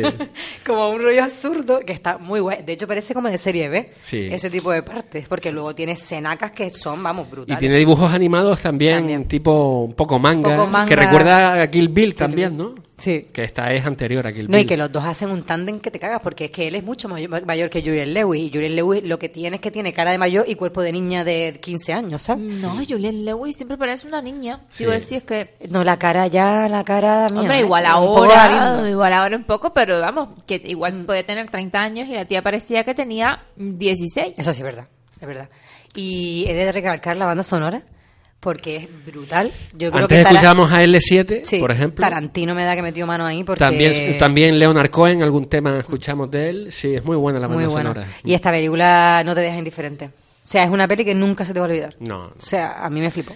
Y Me parece súper romántica de decir. vemos eso, vemos cómo primero matan a la familia, después escapan, se casan en medio de la carretera, empiezan a liarla por todo Estados Unidos, la prensa los conoce como... Sí, como sí, es verdad, les empiezan a hacer entrevistas dentro de la cárcel y todo, y ellos se crean un personaje. Eh, creo que también eso es como dándole una vuelta a lo de Charles Manson, o sea, porque también era la época que cuando estaba él en la cárcel tenía fans y todo el rollo, como Sí. dándole una... Mezcla un poco Charles Manson con Sí, Bonnie and Clyde y... Sí, Charles sí, pero yo creo que va a tirar más a Charles Manson, ¿eh? Sí, porque después el- el- Porque, en la cárcel hay un motín y, y- y, vamos, Mickey la lía, Pero la lía de mala manera. ¿eh? Sí, sí, no. Que lo vemos rapándose la cabeza igual que Charlie Y la va a buscar otra vez a ella y todo Sí. el rollo, ¿sabes? Sí, es que es brutal esa peli. Sí, está, está realmente bien. Asesinos natos. A mí sí, es que este tipo de pelis así como la de... eh, como la de... ¿Cómo se llama? Esta de Tarantino, a- Amor... Amor, no, Amor a quemar-ropa. Amor a quemar-ropa también. Esa de eh, guion de Sí, Tarantino, guion de Tarantino. dirigida por Tony Scott, el hermano de Ridley. que ah, no, este hombre es Google. Y también sale Brad Pitt. Pues Sí. en esa peli también es una road movie que van con el coche y tal, y también es rollo así, ¿sabes? Eh, Dos personas que están, eh, que son totalmente desconocidas, una es una prostituta, eres un friki, y acaban juntos, y me parece tan bonito. Sí. Es Fair Affinity. Sí, total, ¿eh? Yo te quedas con todos los nombres, yo tengo una edad. Vamos a ir un momento a publicidad y seguimos hablando de road movies, pelis en la carretera.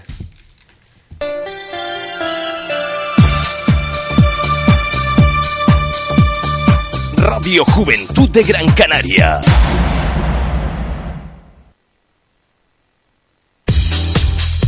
Restaurante La Española SG76 les anima a probar su nueva carta joven y gourmet y los cambios estéticos en nuestro local, lo que nos convierte en un lugar ideal para celebraciones, reuniones y cenas de grupos, situado en la trasera del ambulatorio de Miller Bajo, con 40 años dedicados a nuestra clientela generación tras generación.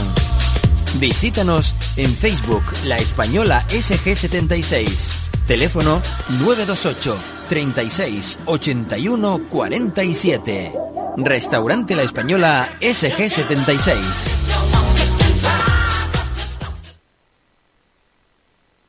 Ibiza y Formentera Agua de Mar es agua de mar extraída en mar abierto, filtrada y envasada con todos los nutrientes, minerales y oligoelementos.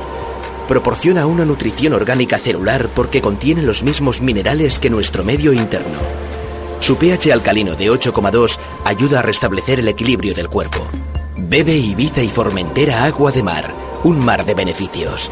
Para más información, www.ibizayformenteraaguademar.com. Producto distribuido por la Pita Sábila Distribuciones para la provincia de Las Palmas. El éxito solo es para aquellos que han hecho de lo imposible lo probable, de lo probable lo cotidiano y de lo cotidiano su filosofía. Pisar con firmeza se vuelve fundamental para alcanzar tu éxito. Tu calzado es la herramienta. Es tu fiel aliado que te ayuda a mantenerte vertical. Y en Calzados Navarro lo sabemos. Calzados Navarro es tu zapatería. ¿Cansado de navegar lento? ¿No tienes cobertura de internet en tu zona? Alisios Telecom, operadora 100% canaria, te da la solución con descarga ilimitada y sin permanencia. Visítanos en alisiostelecom.com.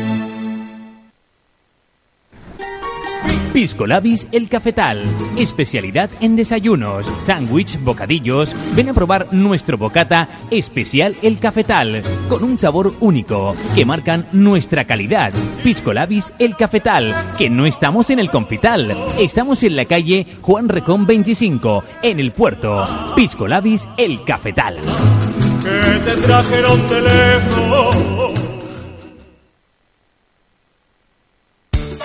Al pan pan y al buen pan, panificadora El Canelo. Nuestras especialidades: pan común, pan rústico, moldes, bombón y croissants. Atención especial al mundo de la hostelería. Panificadora El Canelo. Estamos en la calle Arinaga 12, urbanización Lomo Blanco Las Torres. Panificadora El Canelo es una empresa canaria. Y su teléfono el 928 48 59 27.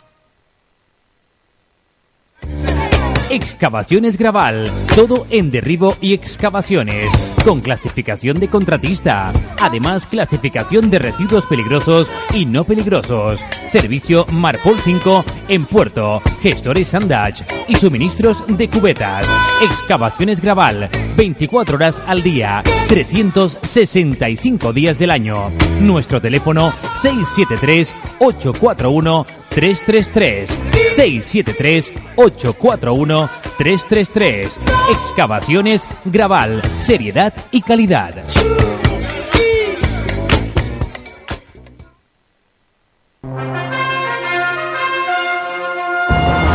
¿Estás buscando una empresa de servicio integral de limpieza?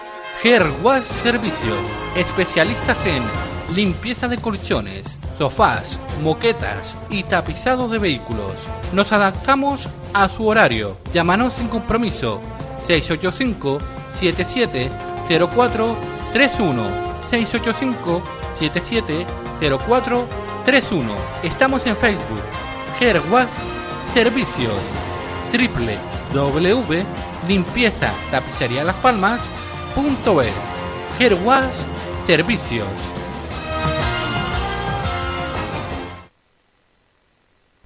Celebra tu cumpleaños en Gymkhana, con más de 2.000 metros cuadrados de diversión en nuestros dos parques. Puentes colgantes, 22 metros de tirolina, castillo de bolas, campo de fútbol, pista de patinaje y nuestras novedades, spa, tatú y taller de cupcake. Gymkhana, en los centros comerciales Las Arenas y El Muelle. Teléfono 696 200 800. Si te preocupa tu salud, escucha nuestro consejo. El aloe vera tiene magníficas propiedades que previene y fortalece nuestro organismo.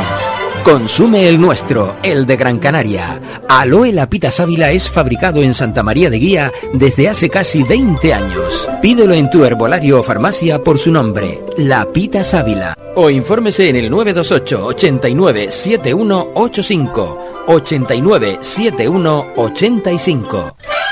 Y ahora también prueba nuestro zumo de tuno indio, la pita sábila. Viajes Las Palmas Travel. Eficacia y trato personalizado para sus viajes de negocios o vacacionales. Olvídese de los trámites y las esperas. Trabajamos por y para usted. Viajes de grupos, lunas de miel, exóticos, aventuras e inolvidables cruceros. Operamos con todas las compañías aéreas y marítimas. Viajes Las Palmas Travel, siempre con las mejores ofertas. Visítenos en la calle Sagasta número 15, teléfono 928 26 99 66 o en nuestra web laspalmastravel.grupoaermed.com. Viajes Las Palmas Travel, su agencia de viajes.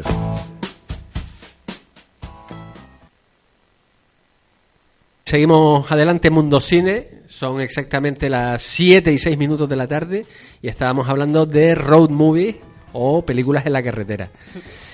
Y, y ahora aquí en el descanso, en la publicidad, estábamos hablando de algunas, como por ejemplo Entre Copas de Alexander Sí. Payne. Entre copas también está una historia verdadera de David Lynch, que es del 99. Mi Idaho privado, que ya le hemos nombrado, de Gus Van Sant. Un mundo perfecto de Critipo, que a mí me flipó esa película también. Es de un niño, él rapta a un niño porque hay un, eh, él es un ladrón, entonces se lo lleva y tal. La verdad que la película está muy guay. El niño lleva una careta de Casper, no sé por qué sería la época.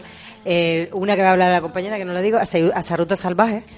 Los chicos no lloran, que la hablamos el, otro, el día pasado, el otro día. Priscila Reina del Desierto, que hay montones de ese tipo de temas. Y tu mamá también, y Miedo a Asco en Las Vegas. Así más o menos las que me han venido, porque es que hay miles, ¿sabes? Eh, La de David Lynch, una historia verdadera. eh, Ya hablamos la semana pasada, Sí, creo, ¿no? Tenemos mucho cariño. de, de un viejillo que emprende un viaje de 400 kilómetros por carretera, pero encima de la segadora, De la ¿no? segadora, de la sí. cortadora de césped. Sí. Y es muy entrañable la muy, película. muy entrañable. Yo creo, para mí es la que se salva de David Lynch. El David Lynch y yo tenemos una relación así como... Ah, Amor-odio. No, yo creo que no llega a ser amor. Igual solo tenemos una relación esporádica de vez en cuando. Vale, pero sí que valoro mucho Sí. su arte y valoro mucho su trabajo, aunque no entiendo una mierda de lo que estoy viendo cada vez que veo algo suyo. Eh, pero no ocurre con una historia verdadera. Una historia verdadera yo creo que es la que mm, mejor se ve, la que, más, la que mejor se entiende, pero no tiene nada que ver con Holland Ra- Drive o, o Terciopelo Azul o nada de esto, ¿no? Entonces, eh, bravo por David Leitch por poder hacer ese tipo de, de historias tan entrañables y, y- y, eh, demostrarnos que es capaz de hacer un cine normal. pero, pero bueno, ya está. Ya, para mí no se salva ninguna más. Ahí se quedó. Bueno, está Corazón Salvaje, que también es, Ah, sí, es road sí. movie, ¿no? Sí, sí, sí, sí. O sea, ahí sale este... em, Nicolas. Nicolas Cage y sale también la otra actriz que no me sale y de hecho tiene unas frases brutales. Laura ¿sabes? Dern. Laura Dern y es preciosa la, la historia de ellos dos, es muy cómica, sí. A mí me gusta mucho, es de esas pelis. Me pasa como ella con David Lynch, sí que me gusta su cine, pero es según la época que yo tenga. Es decirlo, ¿sabes? Lo mismo que me pasa con los documentales o los musicales, es depende. Pero elegirla yo por elegirla, no. ¿Sabes? Pero eh, con ir- una historia verdadera es decir que me sorprendió mucho. Me Sí, muchísimo. es muy buena. Mm. Pues vamos a una película de 2004 y tenemos el audio por ahí preparado. A Laila le gusta mucho esta película, ¿eh, Laila? Abuelo.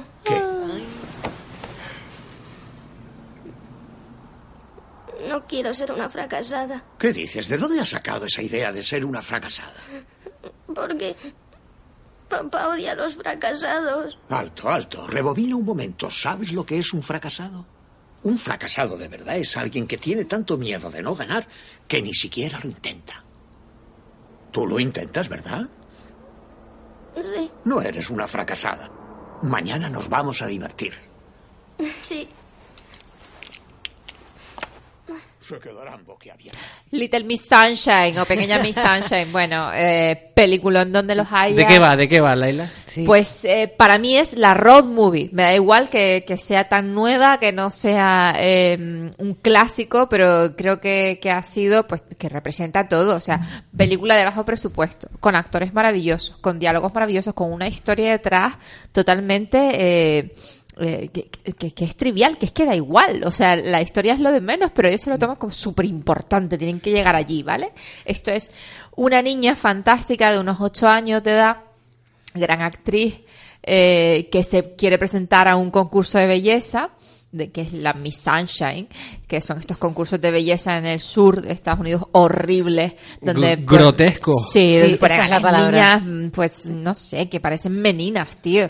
Sí, porque son, son niñas de menos de 10 años, O sea, y todas pintadas como si fueran adultas. Es muy y- desagradable, muy desagradable. Y, bueno, dentro de lo que tal, pues esta niña es una niña normal, eh, muy normal, pero eh, pues, pues, no sé, que con, con sus cosas normales, con su tripita, con no es una niña Sí, gorda, eh, que tiene, no, yo tiene así. tiene su tripita, Claro. pero es normal, o sea, no está desarrollada esa edad, no- Entonces, y cuando le dice a sus padres que, que se quiere presentar lo de Miss Sánchez, pues, pues aquellos la miran como pues, ¿quién le ha dicho a esta niña que es guapa? porque, porque la respuesta, además, la madre está a tope, a tope con ella. Pero el padre la mira como niña, pero vamos a ver esto de dónde sale. Y es porque, bueno, ella se presenta al concurso de. Bueno, cuando la seleccionan ya, los otros flipan, porque ¿y esto? Pero la madre sigue a tope de, bueno, pues si es lo que ella quiere, verdad que no vamos a decirle que no, ella tiene que intentarlo y vamos a ir toda la familia a, a donde quiera que se haga el concurso, que ahora no lo recuerdo, En California. en California y se cogen la gran furgona y se va pues el padre, la madre, el hijo, el abuelo y el tío de la niña. Sí, de la niña.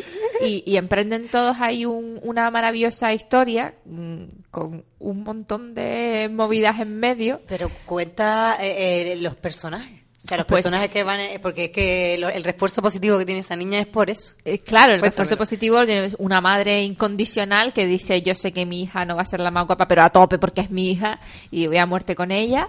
Un padre que no sé, vamos, que, que ni de coña, que dice, pero, pero hasta dónde va, pero lo hago porque mi mujer está aquí a tope y tengo que ir a tope con mi mujer o pierdo el matrimonio aquí en un momentito.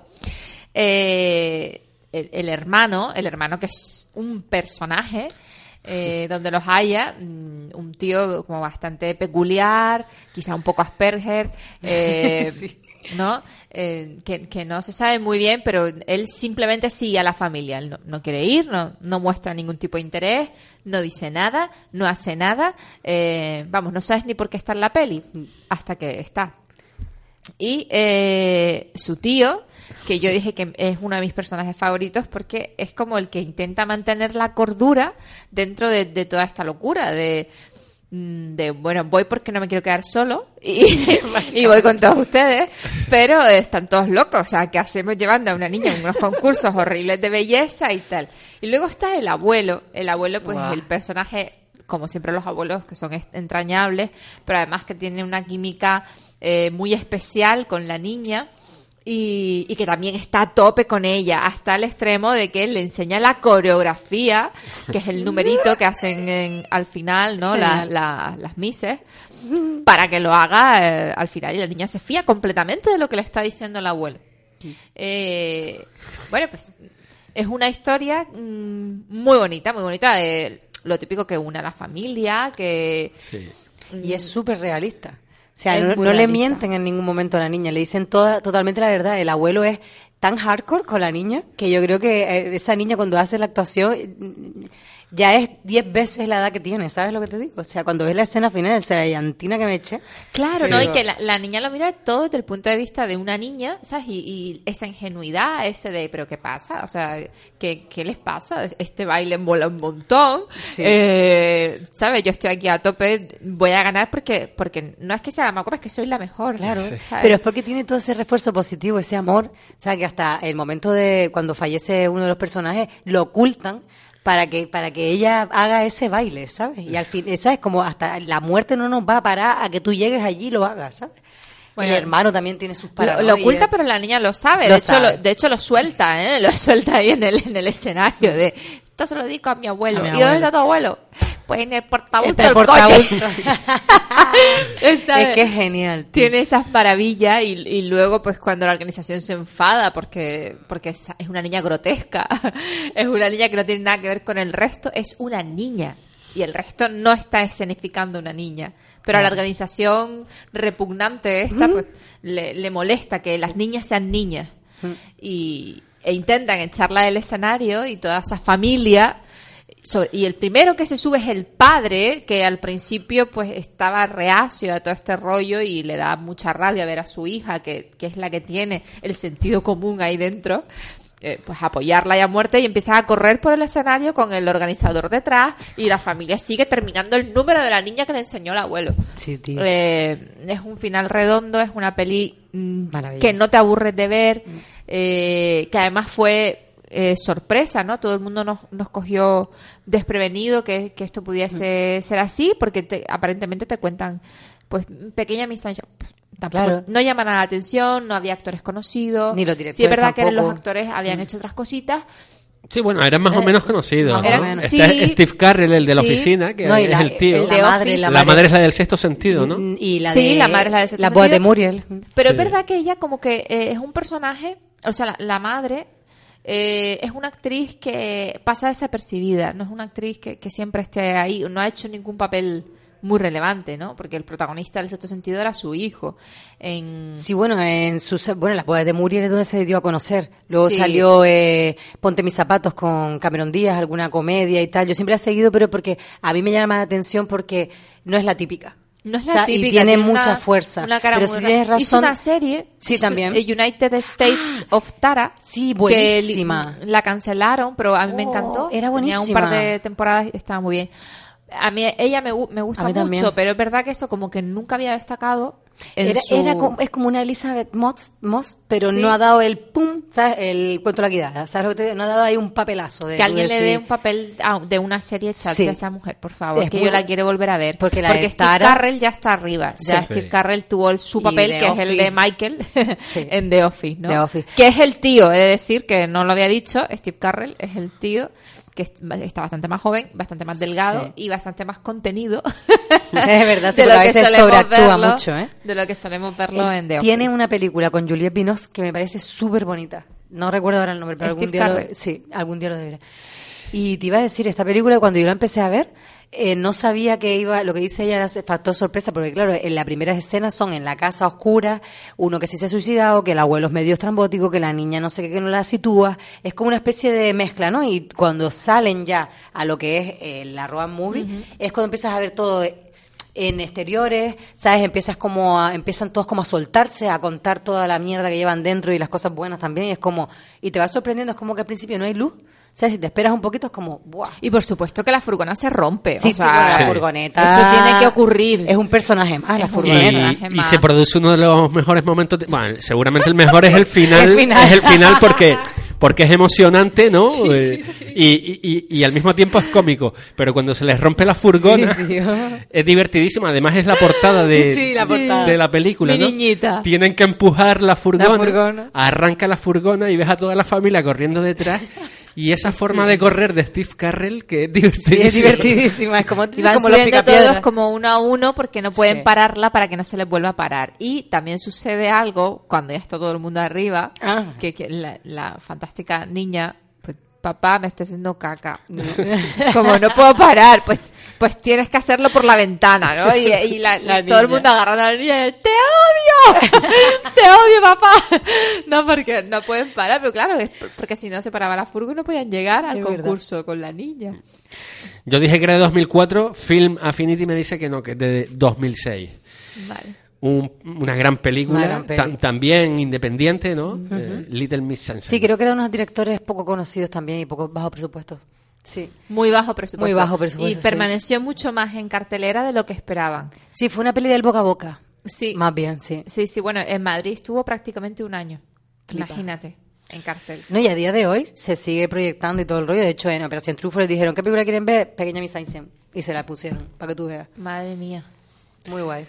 Muy buena, muy buena película. Sí, sí, sí. Además, Está- todo el mundo que la ve mm, no se olvida nunca más No, de esta película. No, y que le gusta a todo el mundo. Porque como tiene para todo el mundo, es como, eh, además es de familia, pero no es la típica familia pastelosa, tapin pan, sino que tiene sus puntos. Familia con sus problemas. Familias de con sus familia. problemas reales, vamos. Sí. O sea, como, eh, a ver, como las españolas, normal, una vida normal.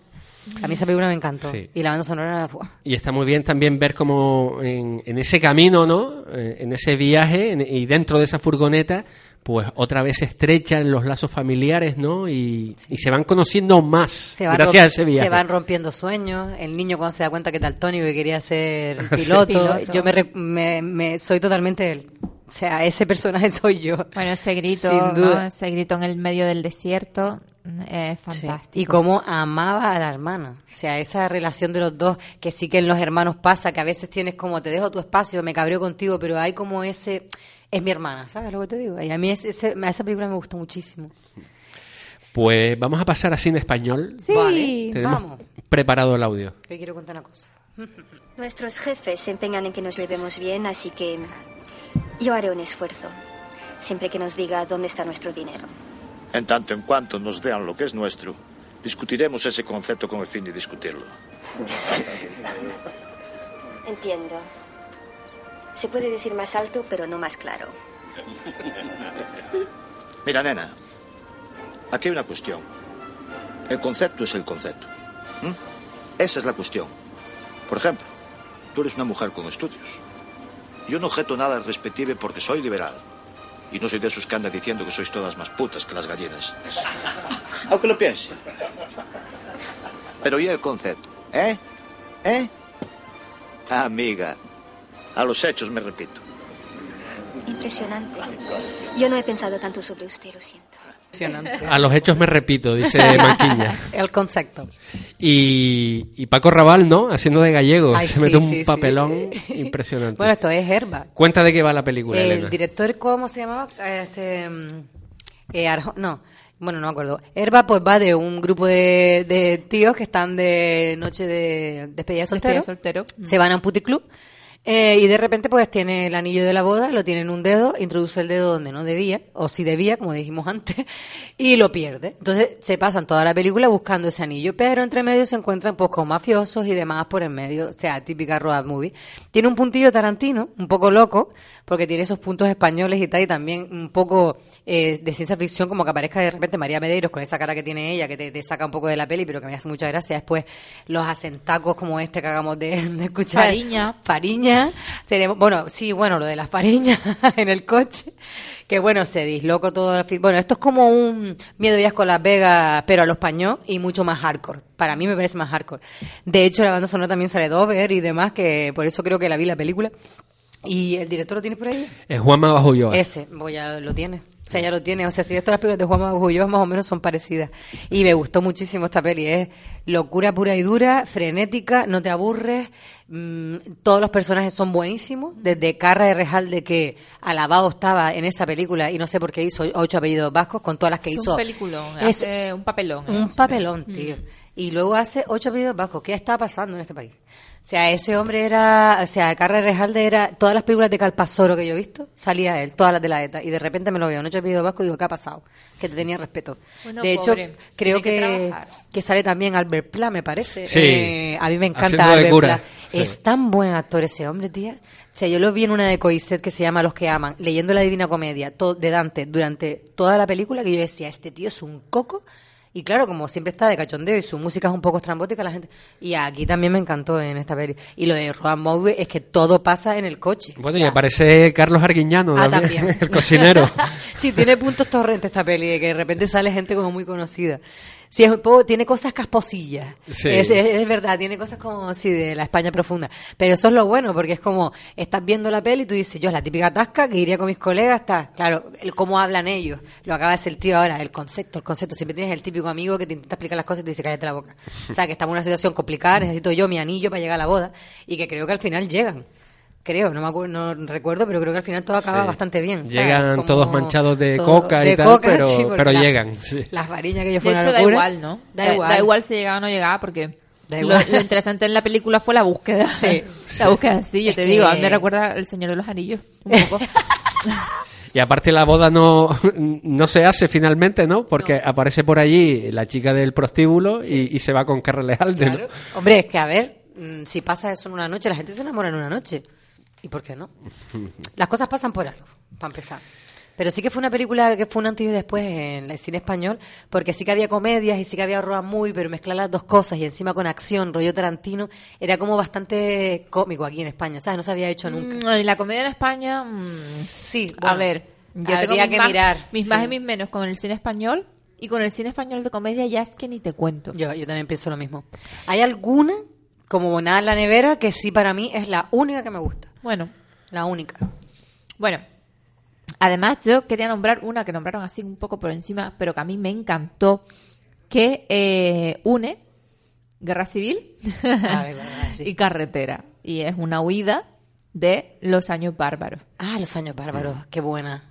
Sí. Eh, me parece un peliculón ¿eh? y que te mantiene tengo- atenta todo el tiempo eh, de, de este de Ernesto ¿Alterio? Alterio. Los Sí. Años Bárbaros, es verdad. Ernesto Yo tenía también aquí, sí, Los Años Bárbaros la apunté. Vivir es fácil con los ojos cerrados, que es bastante actual, que era de, de este hombre. ¡Ay! Que no me sale bueno, Natalia de Molina, que se ganó el Goya con Sí, esta sí, película, que es en de un Goya. profesor que va a buscar Sí, a John Lennon, Lennon, que sí. es una historia real y tal. Es- es Javier Cámara. Javier Cámara, Dios, Sí. que yo lo estaba confundiendo con otro. Bueno, pues eh, ya te digo, Los Años Bárbaros para mí eh, es un peliculón, de verdad, de verdad, de verdad.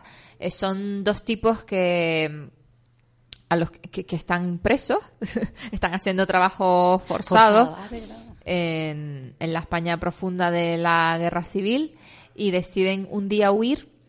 Eh, ellos eran estudiantes, ¿vale? Universitarios, que, que están presos precisamente por eso, porque en aquella época en España no podías pensar Mm. y mucho menos eh, publicar lo que pensabas. Se lo digan a Salvador Puig, ¿no? Y eh, los chicos, pues cuando ven la oportunidad, huyen de esa fortaleza en la que estaban metidos haciendo trabajos forzados. ¿Y huyen a dónde? Pues se van a Francia. Y pues pasan un montón de cosas, ¿no? Por el camino. Pero es bonito es- esa ansia de, de libertad De libertad. continua. eh, la gente que se encuentra. el- y el momento en el que, en el que llegan. Y como no hay frontera, porque uno cuando piensa las fronteras, pues piensas que, que hay una valla o que hay no todos tienen la mala suerte de Melilla, ¿no?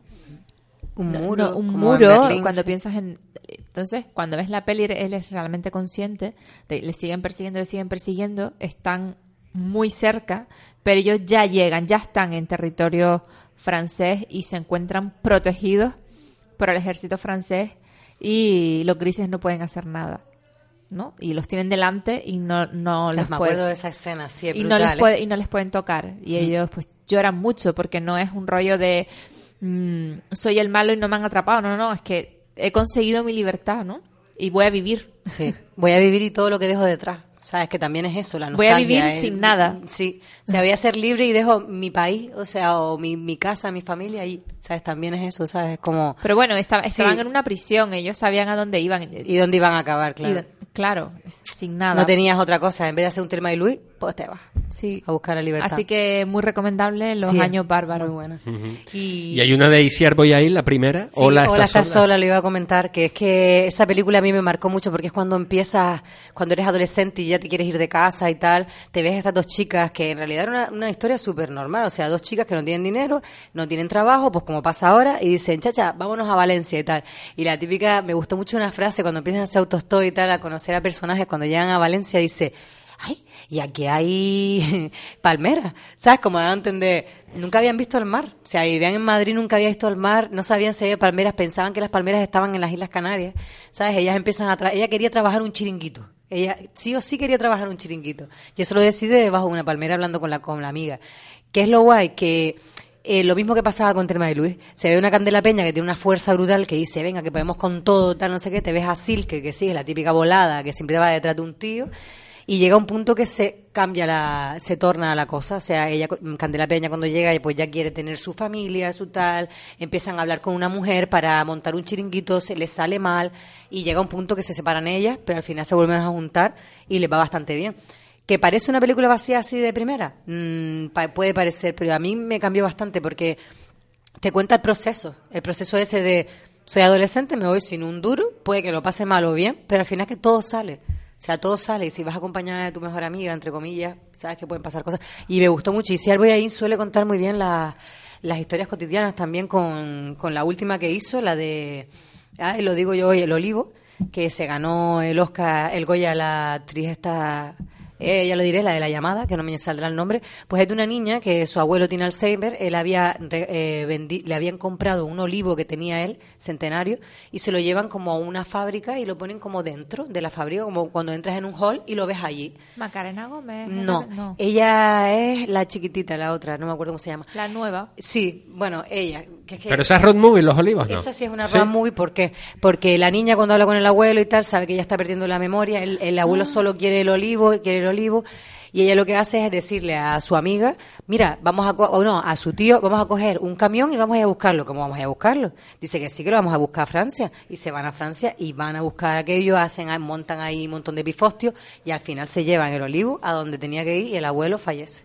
Y me pareció tan bonita, pero tan Bueno, ese cine reivindicativo Reivindica- de, de de Isiar. Boyaín, que está bastante infravalorado eh, por muy aquí. infravalorado. Y como actriz también. Mm. Y es muy buena. Bueno, se nos ha hecho la hora ya. Mm, Se nos ha ido rodando. Se nos ha ido. Sí, sí, totalmente. Eh, se me olvidó nombrar una eh, americana de terror, Carretera al Infierno, 1986, Bueno. con Rutger Hauer. Y Eh, sale Marilyn Manson también. eh, sale también Me Marilyn parece que Manson? sí. Bueno, Sí, sale bueno, te- Jennifer Jason Leigh. Ah, qué buena. Y alguna más por ahí. Y Sí. es un auto, autoestopista que, que recoge a uno y el que recoge es un loco, que es Rutger Hauer, y ya le hace la vida imposible hasta el final de la película. Tenemos por ahí Y alguna también, El Diablo sobre Ruedas. Eso te iba a decir, Ah, sí, la primera película de Steven Spielberg, Spielberg. Que, que es impresionante, ¿no? Eh, un tipo que va en su coche a su casa, de repente un camión le adelanta, no le gusta el adelantamiento, no sé si lo insulta y demás, y ya toda la película el camión persiguiendo, acosándole por la carretera, ¿no? El camión, porque el conductor del camión no se ve en ningún momento. Muy hitchconiana y muy fan de Yo Spielberg. solo quería recomendar una que es de hace lo más grande se llama La pistola de mi hermano de Ray Loriga y la recomiendo, está en el YouTube. Pues volvemos la semana que viene, será ya el último programa de la temporada y nos vemos. Nos Sí, vemos. nos vemos. Chao. Hasta luego, chao. And whatever comes our way. Yeah, darling, go make it happen. Take the world in a loving embrace.